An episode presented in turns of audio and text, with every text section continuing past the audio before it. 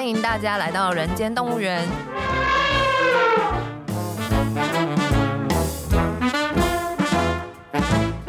这是验视机为了编剧工作外出取材，访谈多年政治与企业幕僚的经验，并交流两个世代斜杠者的生活与想法。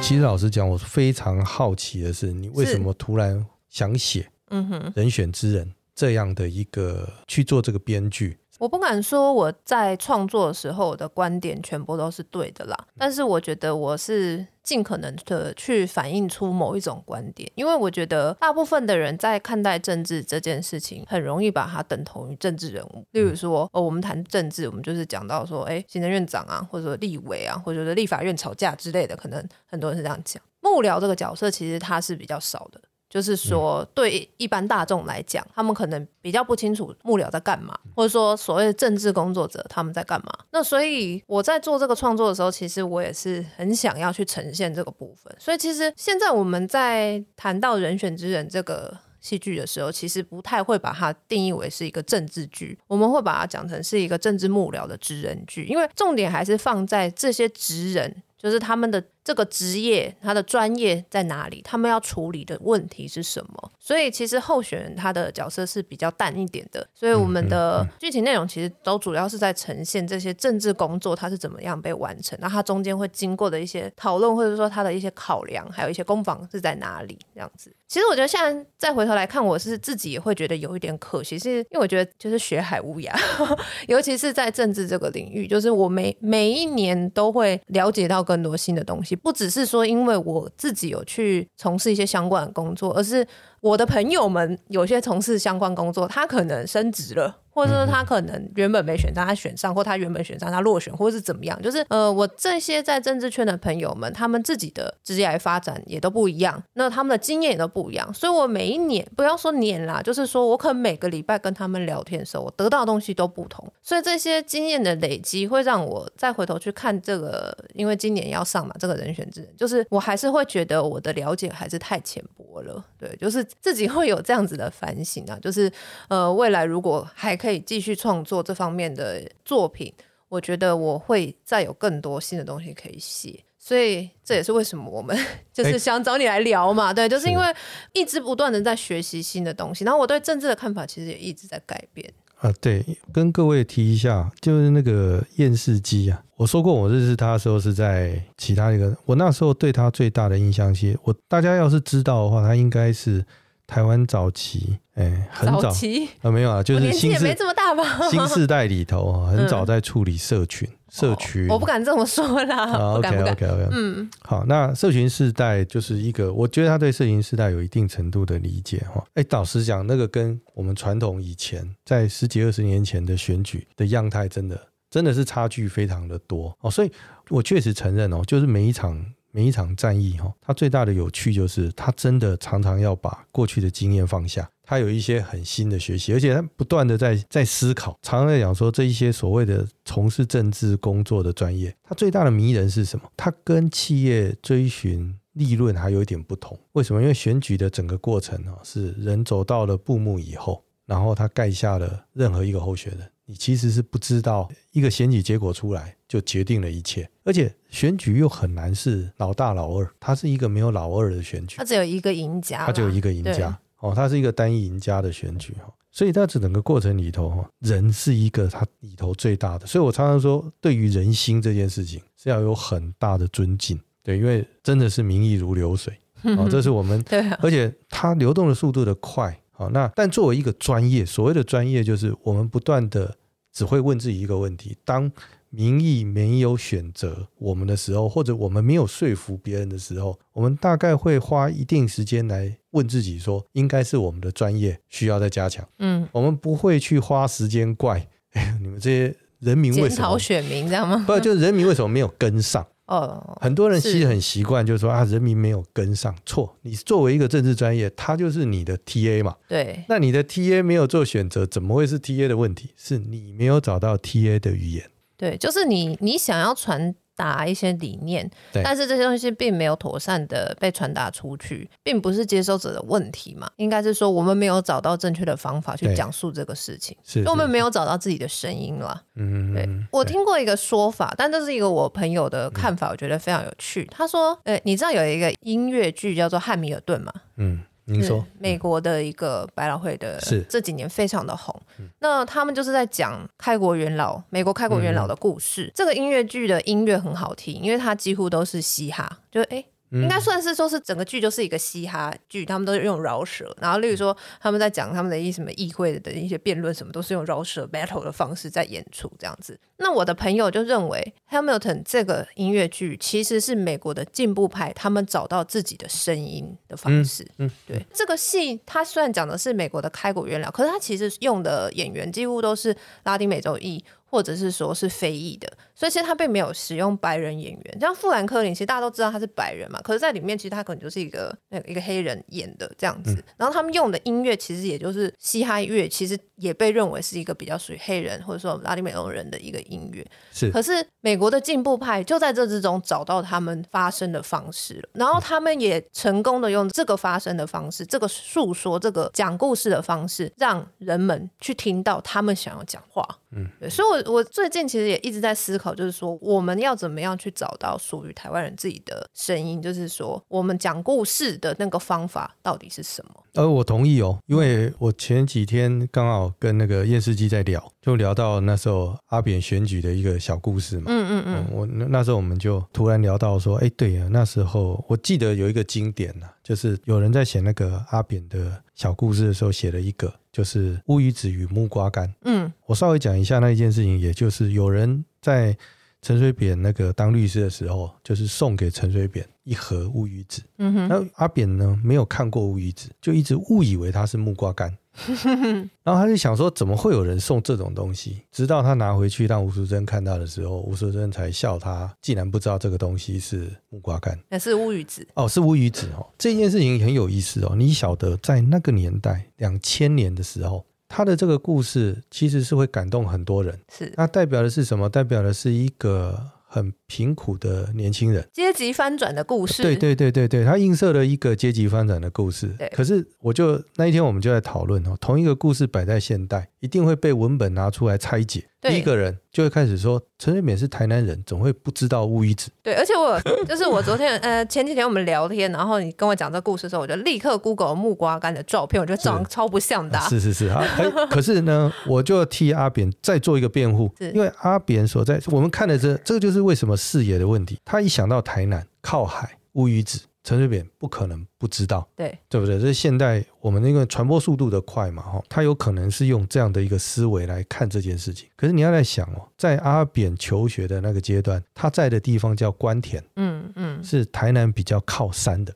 对，所以他没有在海边。那时候的交通哈，可能也没像你想象的这么便捷。所以他其实，在那样的时代、那样的环境、那样的背景当中，他是有机会没有看过乌鱼子的。但现在分析的不是文本，只是在说那样的故事在那个年代里头，哦，第一次的选举，第一次的环境，它会被当做一个非常感人或者非常励志的故事。但摆在这个年代，这样的一个故事叙事。可能会被笑，会被笑，对，会被说很恶心之类的。对，就像几年前的什么淡水阿妈啊，什么之类的。所以他就会有新的。所以每一个在从事这件事情的里头，他什么叫专业？专业就是他会相信这些东西里头不断的去调整他的受众所用的工具、方法、语汇，他是不是正在改变？嗯嗯。对，我常常也觉得很有趣。很多人问我说，到底这个东西的那个政治有没有？我说我有时候也是觉得说。政治也有时候像一种奇妙的流行，就前一个时间呢是蓬蓬裙，突然之间大家又开始喜欢迷你裙，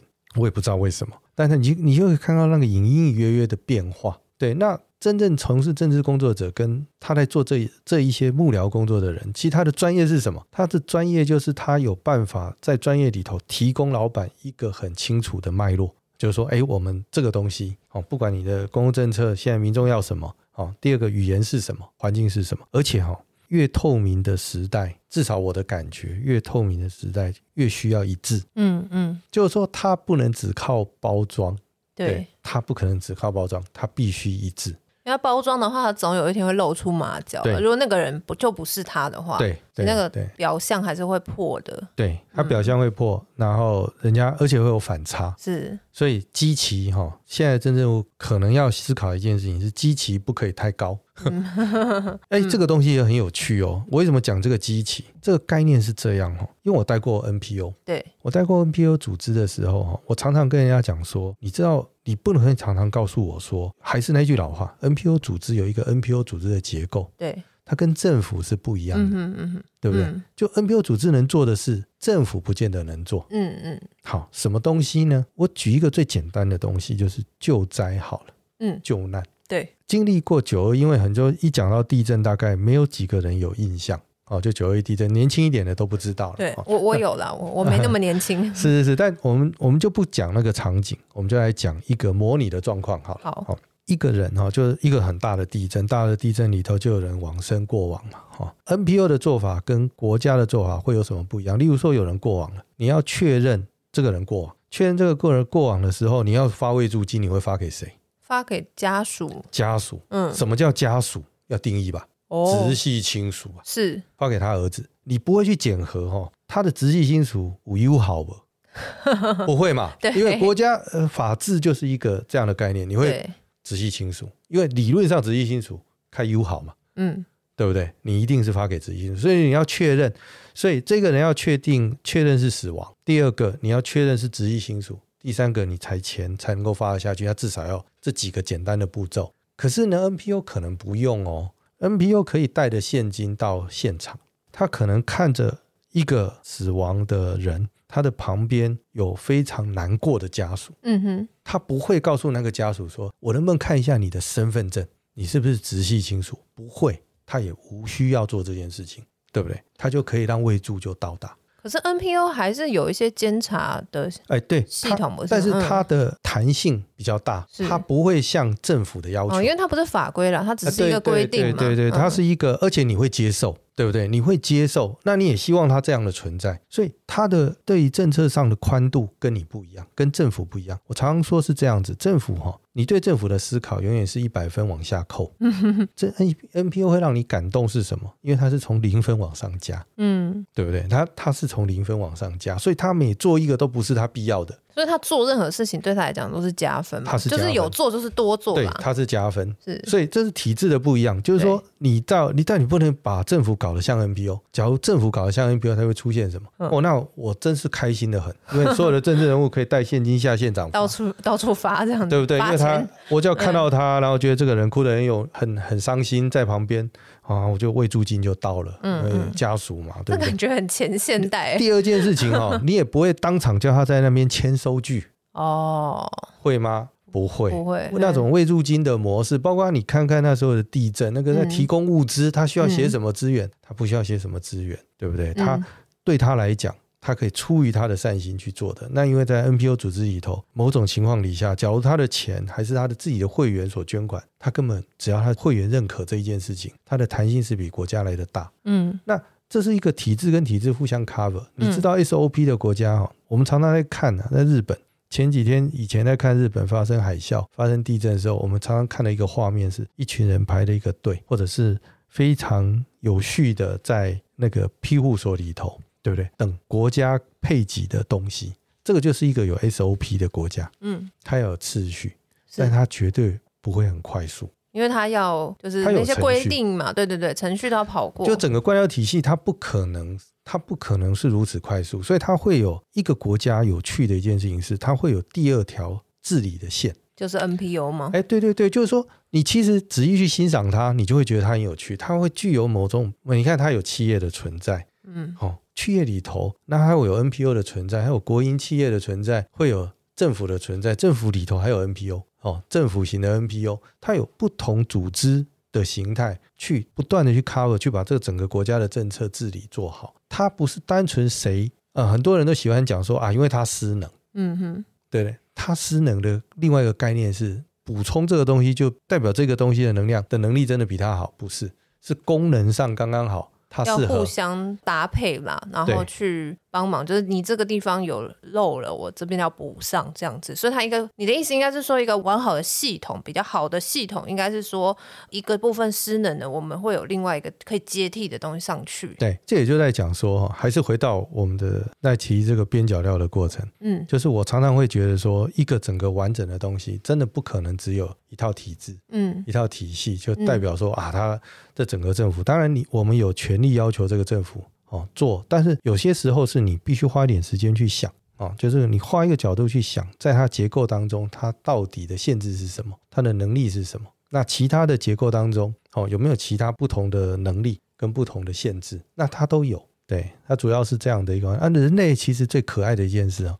我说我年轻的时候一出来的时候，其实我们那时候所念的也没有多少年。那时候刚毕业出来的时候，就会觉得整个环境当中哈，只有国家跟市场。我们一开始的时候是理解这样哦，就是说这个世界国家跟市场嘛，所以就是政府跟资本主义啊，对对对，又跟市场哈，然后它就可以搭配的好。后来就跑出了要有一个 NPO 的结构，嗯哼，好，那那时候 NPO 有出来的时候，还有所谓哦，这样就是一个三角平衡，你没有发现这几年下来，名词越来越多，社会企业啊，企业的 CSR，所有的东西里头，其实人类最有趣的一件事情是，它不同不断的在找寻新的方法，或者新的组织的架构、新的定义，去解决我们想解决结构性的问题。哎，刚刚提到那个企业 CSR，其实我们在一开始的时候也有提到，要不要做一下解释？这个东西哦，就这个企业为什么会有 CSR？它到底是什么？CSR 是什么？啊，企业的社会责任。以前企业只有它跟消费者之间，哦，它就是生产消费，它开始有关系人，哦，有社会，它需要负担的责任不一样。其实企业的 CSR，我倒觉得它要摆下的脉络是，你要回头去看，它其实是在全球化过程里头。被不断凸显的一个东西，它为什么会说它是在全球化以后呢？因为你仔细看哦，现在不管是微软、Apple，他们的 GDP 应该都胜过非洲大部分的国家。就一家公司其实已经可以大到成呃，应该说超越一个国家。以前的英属东印度公司，嗯，它一样。它的税收都将近都超过国家一半，嗯哼，哦，它是非非常非常一个庞大的体系哦。它对于这整个世界的责任，尤其全球化以后，企业对世界的责任，其实它是加剧了。以前不是嘛？以前是国家，国家就把每个国家的责任，但是全球化以后，那个公司是跨越国家的，它才开始在赋予这些全球化的公司有更大的。责任，责任，对这世界的责任，是那所以才会有这个所谓 CSR 的产生。所以 CSR 不是企业突然之间良心发现，它是一个发展。要来做善事啊！不不不，对我就说过，假如可以拥有军队跟 CSR，嗯，哦，让他真的可以选择的话，哦，你想郭台铭要是可以选择有拥有军队的话，他会想要 哦，这个当然是另外一个那另外一个故事啊。但是就是说，他在这个发展当中。哦，他大概是一个全球化过程里头所开始让企业面对更多的责任，这也是事实。而且，因为它可以跨区嘛，它要面对着整个世界的责任里头，它就不可以再像过去只是它，因为它会在哪个国家，哪个国家可以，它可以逃避它的问题，它没有，它必须整体。所以，它连供应链呢的责任，它都在这大型企业里头，它都必须要求它同样上下游的供应链要去负担 CSR 企业的社会责任。对对对，那这是整个我认为是全球化底下所产生出来的一个结构了。嗯，所以刚刚讲到有政府嘛，然后有 NPO，然后有社会企业，社会企业其实也算是企业的一种，但它又跟企业做的那个 CSR 又不一样嘛。因为所谓后期的现代在谈的。那个社会企业里头，是他对于他希望，他希望哈，他就是在 NPO 跟商业之间，他又找到了另外一个可能，也就是希望说，他能够更多一点自给自足，或者是说，这个企业对这个社会本身整个设计销售的过程中间要有更多的社会责任，嗯哼，而成的那个社会企业，呃，一样的道理啦，就是说，他还是希望他面对的不是只有消费者，他面对的是整个大环境里头。这个企业所必须负担更多的角色，这样 OK。我其实过程也很好奇啊，就是其实验视机也经历过几次的政治参与或者是选举的部分。那就你的观察跟你参与的过程，你到底你心境上就自己，第一是自己的心境，第二是你所看到的那个群众的改变，你有没有一些不一样的感觉。这样心境上来讲的话，因为我第一次参与选举是呃七八年前，那时候我还不到三十岁，嗯哼嗯哼，所以呃很多人都会说这个选举或者说政治消磨热情，我觉得是真的。啊，什么样的热情？都是。一切啊，一切啊，就是对人生啊、生活啊什么诸如此类都有。但我觉得这跟工作也有关系啊，工作也消磨热情嘛。只是说这个工作刚刚它是一个政治工作，但我我觉得我当时参与政治工作的时候，其实我应该是跟大部分同龄人或同辈人是很像，就那个时候就大家都是怀抱着理想啊，就是说我要来加入这个伟大的战役，就有一种这个感觉，对对对。但是当然在那个过程之中，你就是会发现说，哦，原来有一些事情是这样子的啊，然后就是会。被打击到啊，然后或者说哦，看到了一些就是奇怪的事情，然后不开心啊什么的，都都会有这样。那当然是那是第一次。那我这边举一个例子，其实这个是在团体之中本来就很容易发生的啦，就是我们在工作的时候总是会有人不做事嘛。哦，是是，对啊，就是会有所谓的冗员。可是我觉得，呃，有一个观察，就是在这个政治工作中，尤其是选战期间的冗员是特别容易出现的，或者是说有问题，哎，不能说人家有问题啦，就是我们可能觉得他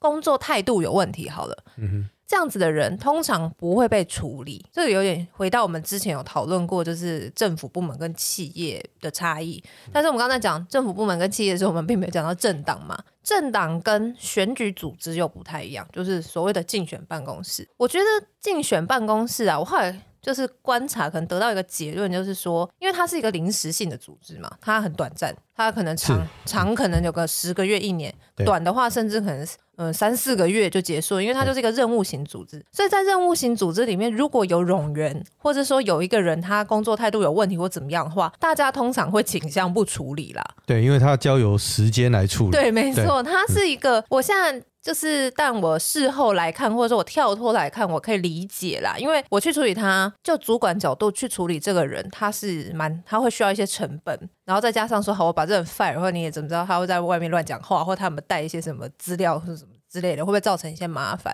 嗯。所以如果我是主管的话，或许我做的事情也是不会去处理，就是刚刚讲的，让时间去处理他。可是当时就是我，我还是一个年轻人的时候，就很气呀。我现在可以举一个例子啊，就是有一个人。他就是为我们这种组织通常是不会打卡的，大家应该就是可以想象嘛，嗯、就是你不会说什么早上上班九点来打卡，然后打个下班卡之类，就是他他是一个完全责任制的工作，那你基本上你就是你的工作发生的时候，你要被找得到，就是要找得到人，你要会要去开，大概就是这样。可是呢，就是有一个某人，他通常都是下午的时候他才会来上班，可能三四点的时候他才会来，嗯、然后呢，可是他大概晚上七八点的时候，他就会发一个 Facebook 的那个动态，就说我现在还在加班，然后就讨拍，然后可能不在这个组织内的人。就会去留言给他说啊，你好辛苦哦，怎么辛苦你了什么之类。但是其实他的这些网友们可能都不知道，他其实三点，可能他三点才来。所以他说他三点才来，他八点发一个他在加班动态，他其实才上班五个小时。是 是是，对啊。可是在这个情况，就是我们当然也是大家会不开心嘛，那可能反映给主管之类，然后那主管可能他就是会选择不处理。我其实跟那个夜视机有相同的感觉，不过这个东西也是这样，就是它摆在。这种政治环境的组织当中，确实，其实你只要想想看你自己哈，你处在那个位置，假如你是主管，你会不会处理它？在政治选举过程中间，过去也有一个不成文的说法，你也可以拿来当做验证哈。他说，一场选战从来不是，尤其是台湾的选举，从来不是比谁做多了哪些事情，而是比谁犯的错少。这句我听过，这是一个名言，这是一个名言，圈子的名言，圈圈子的名言。那你其次可以拿过过去的战役来检验这件事情，所以他其实很奇妙的是，他在这个过程中间，他一定是减少他去避这个风险，所以这种人事的问题哈，他都不会在选举当下。另外一件事情就是，其实选举又跟一般的公司不一样，公司是算营业，看的是钱，选举所有的东西都是人头，所以他看的就是人头。人投票的这个行为嘛，所以他对于自己的里头工作的人员，他不太会去处理。不客气讲，他也是他的，他不仅是他的工作人员，也是他的选民。对啊，所以这是一个风险避险的一个方式啦，风险管理是是是。他在风险管理上，啊，所以他不是单纯的只是人的问题。所以这也就是我常常说，我会很希望年轻孩子有多参与这些，因为你会去模拟。可以模拟的一件事情是，你是主管，你会不会处理？嗯。第二，在你的形态当中，什么是你这个形态需要的内容？他最强，他最在乎的东西是什么？能不能这样处理？那在很多的考量以后，你就会得到你能不能有更好的方法，对吗？好，记得好像前一阵子有看到某一场选举里头，就有内部的人把内部的资料外流。对，我就很好奇，像现现在的，因为现在的科技哈，又跟以前不一样。早期我就记得最早期的政治选举，包括写文宣，哎，那个那时候是反正就是要打字要写，还要去印刷厂睡在当下去拿文宣。现在都不是，现在所有的东西其实它的那个透明度相对高，透明度高的另外一个可能就是它的资料保密度跟外流就会非常的容易。对啊。截图嘛，我们都戏称现在叫做大截图时代。哎，截图你，你做了什么事情，网络都会记得。然后我还记得上次的选举有看到有人斗出去的是里头工作人员的分机，是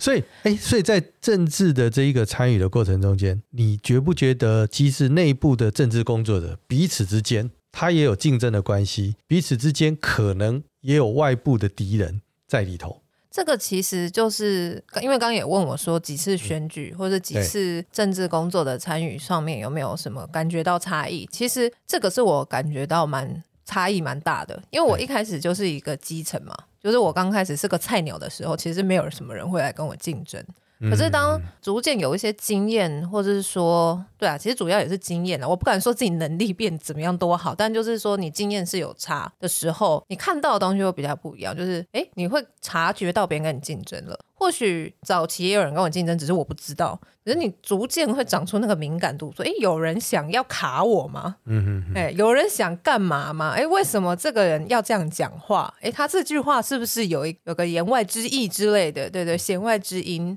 那这个是以前我比较不会有感觉的，那现在就是会慢慢的会有，包含说刚刚某一场选举里面，他可能有资料外流之类的，那或是说。呃，某一场选举里面可能会有某一些人被放在你觉得很奇怪的位置上。那这个事情在以前呢、我我可能就会觉得说啊，这个就是啊，反正他就是个废人什么的。可是现在我可能比较会去看的，就是说，如果有一个不适任的人被放在一个不适合他的位置的上面的时候，他一定有原因，有一个意义在后头。对，他一定有一个意义在后头。和珅跟。嗯，和珅跟乾隆的关系，欸、对，他一定有个关系。对，他那个关系可能你看不出来，但我就看不出来比较幸福啦。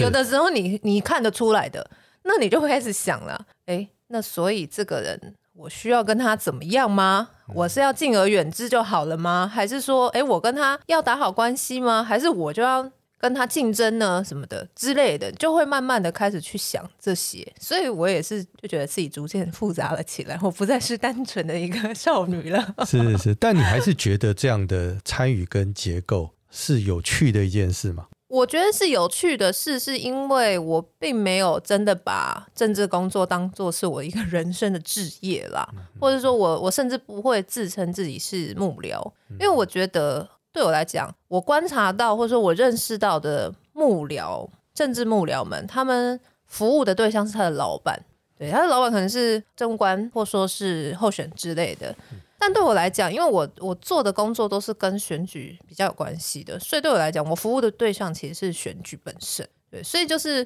我并没有一个所谓的忠诚度的问题了，就是我不是跟着某一个老板、某一个人这样子。对，所以这些事虽然就是狗屁倒灶事很多，但我都会觉得是有趣的，因为我我的可能就是我个人主要兴趣可能还是在创作上面啦。对对啊，所以这些东西就是会变成是我的养分，或者说呃，借由这些事，我可能又更了解人性啊。对，因为你有抽离开来的机会，就是我比较。跳脱这个，就是我们并没有整个人都陷在里面，但我我认识还蛮多人，他就是整个人人生或什么的都是陷在里面，那其实他们就是会蛮痛哦。是，那、嗯、我就分享一下哦，我就其实就我算是比较尝试界定自己是一个幕僚工作，也就是说，我会政治上或者是一个至少一个时期里头，他跟随的老板，他大概都是一个这样的一个情况。坦白说，幕僚幕僚间一定有竞争。他就跟一般的商业的环境是一样的，因为一样嘛，在这个这个过程当中，哦，谁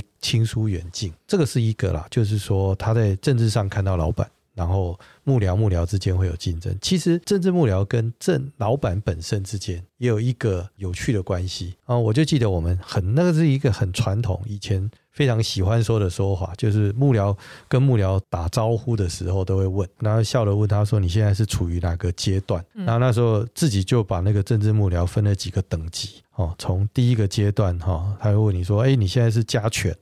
这是狗吗？”呃，对对对，就是，当然那都是一个有趣的分野啊，就是你是属于家犬呢，还是属于家奴？好、哦，虽然进化到人，但是还是做奴隶的工作哈。好、嗯哦，然后是不是到了那个家奴以后，是不是到家臣？然后当然大家都期待最高的境界是成为他的家人。那家人当然就是开始思考有所谓的政治接班，其他不一样的政治想象。或者是呃，其实当你在挑选一个跟随的老板的时候，扪心自问，每一个人都会希望那个老板不断的往上，因为他上一阶，呃，你就跟着上一阶，或者你的视野就打开，这是一个必然的过程。所以我为什么？一开始也在讲说，当你开始在挑选工作的时候，要么你挑选的是那个部分给你很大的资源可以发挥，可以继续学习，你要跟随的人，他不仅可以给你很多的提升，至少能力上的提升啊。那你假如说在一个工作里头发现你家奴或家犬的时间非常长的时候，你可能要花一点时间问自己，累积的这个能力啊，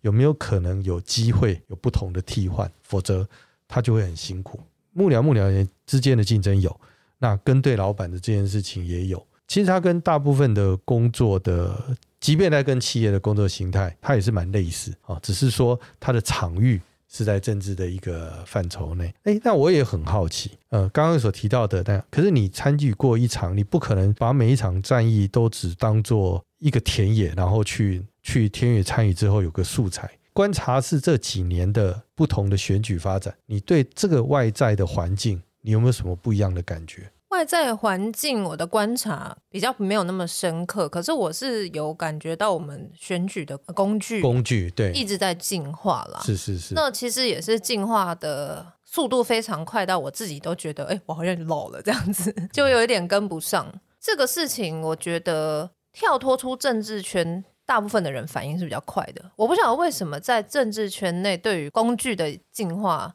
这件事情其实会有点跟不上，我在猜，可能跟那个组织的大小是有关系的。就是说，一个比较大型的组织，其实跟大企业也有关啦，就是也也有点类似啦。就是说，大越大企业，它其实在面临一些可能整个社会的革新或是什么上面，它其实也比较难去 follow。可是像政府也是嘛，因为它很庞大嘛，那政党其实也是，就是说人多了，然后很多很多人可能大家都各有意见，所以其实。在我们想要纳入一个新的技术进来的时候，其实也许大家没有办法那么快的接受它，这样对。OK OK，嗯，但是因为关于社会，就是刚问到说对于这个社会外界氛围的观察嘛，我觉得这个部分我好像比较不方便做评论，我们跳过好了。是对，好，那我当然有另外一个好奇啊，也就是说，当你有这样经历的时候，因为你最后还是选择做编剧写的人选之人。简单讲，就是说你这些经验，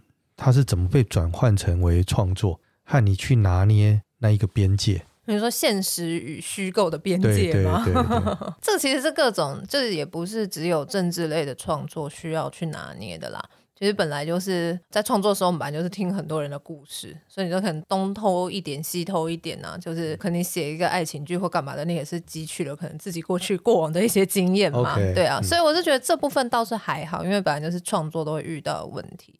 只是说怎么样去用哈，我我这是我一个。我自己的方法就是，我比较不是那种会记笔记的那一种创作者，因为我知道有些有些人他是他们会有自己的小本本，然后可能就是写了很多哎发生的事情这样子。我是会把这些东西，就是我自己脑中有一个类似资料库的东西，然后我就会把它全部就是丢进去，丢进去，丢进去。可是呢，当然人的记忆力有限，所以就是有时候会忘记。可是我不知道为什么，我就是会有一个线，可以这样讲，就是说，就是我在我的脑海之中，就是这些过往的经验或者是回忆啊，它会有一些留下一些线头。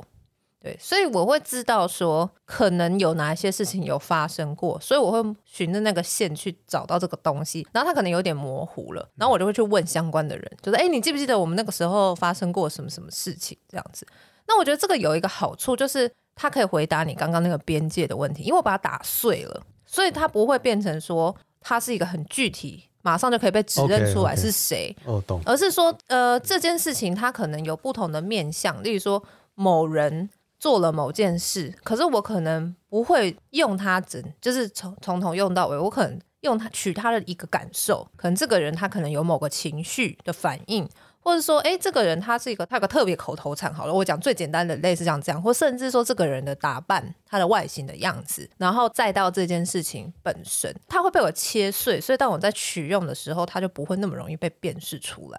呃，依照你的经验哦，因为我们也都不算，虽然你差我一个世代 哦，但是对于现在二三十岁的年轻人，尤其今年又进入台湾的大选年，你会很鼓励年轻人有机会来参与。或来这样的一个场域看一看吗？我我会蛮建议的，因为我觉得政治是你看到透过媒体看到的，跟你实际看到的东西会差蛮多的。因为那些东西，呃，它要么就是被美化，不然就是被丑化嘛。就是你透过媒体或者透过别的方式，你只有自己亲眼或者是亲身经验过，你才会知道哦，原来里面有一些就是。不为人知的事，那这些不为人知也可能是好的，也有可能是坏的，但是都无所谓，那都是你个人的必须要去经验过的事情，对啊。但因为大选只有一个嘛，那还有很多，例如说立委啊，或者是说地方选举之类的，是，其实这个机会都蛮多的，只是说很辛苦啦。有些人就是有跟过议员啊，或者民意代表选举人，大家都知道，就是你可能什么四点就要起床啊，什么之类的。所以我也是有听过蛮多人分享，就是也许是我同年人，或者说呃年轻人这样子，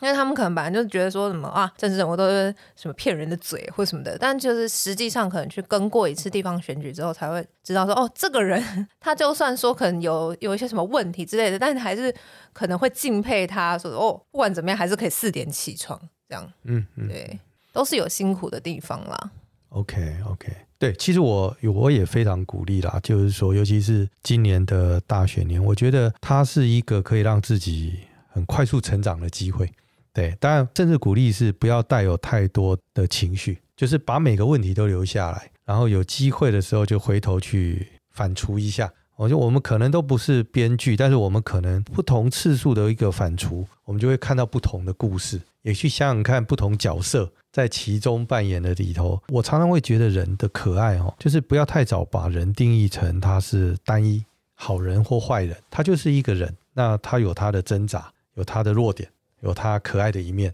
啊。那不管他是什么背景的人。那我都觉得，从政治参与的这过程当中，你会学到其实蛮多的东西，是蛮有趣的，这样是一个很压缩的成长。而且政治是一件选举是一件非常科学的事。我常常跟大家举例说，我们在大学时候开始参与选举的时候，我不瞒各位哈，其实选举是一件很科学的事啊。那它的科学可以简化到什么程度？它的科学简化到，就算不投票，就是你认为的不投票。它都可能在选举的规划当中，那不就是票多的赢，票少的输吗？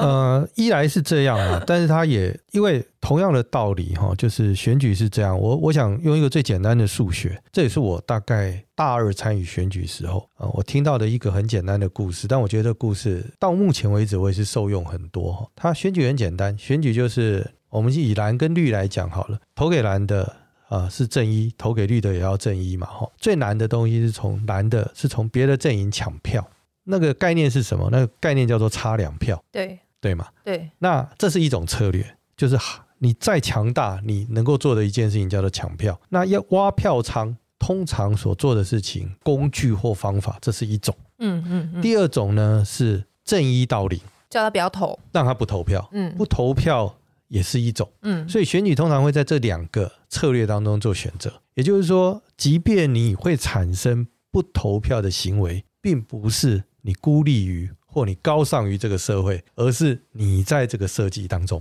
对耶，没错，是是是，所以它就有两个模型，它永远用这两个模型在思考，所以我才会说从正一到负一，嗯，哦，这个差二的过程有差二的策略，嗯，从正一到零也有从正一到零的策略。很多年轻人都很自然跟我讲了一句话哦，我记得我大学的时候，他们看待我在参与政治的时候，都会告诉我说：“哎呀，这个政治东西比较黑暗。”我就告诉他讲说：“哈，只要人任任何让你产生不投票行为，都代表你正在被规划当中。”它也是一种策略啦。它是一种策略，是对对对，你就只是被纳进这个策略策略当中，很可能不自知。你不自知，而且你会自以为自己非常的。公正，嗯哼，你不想去参与一个你认为肮脏的事情，是，可是你却没有意识到，你不想参与肮脏的这个事情的这个想法，其实是被规范在这整个选举的模式。你应该问：当这个选举不断的让你觉得它肮脏，而让你不想投票，其实也可能是一个规划的过程。嗯嗯。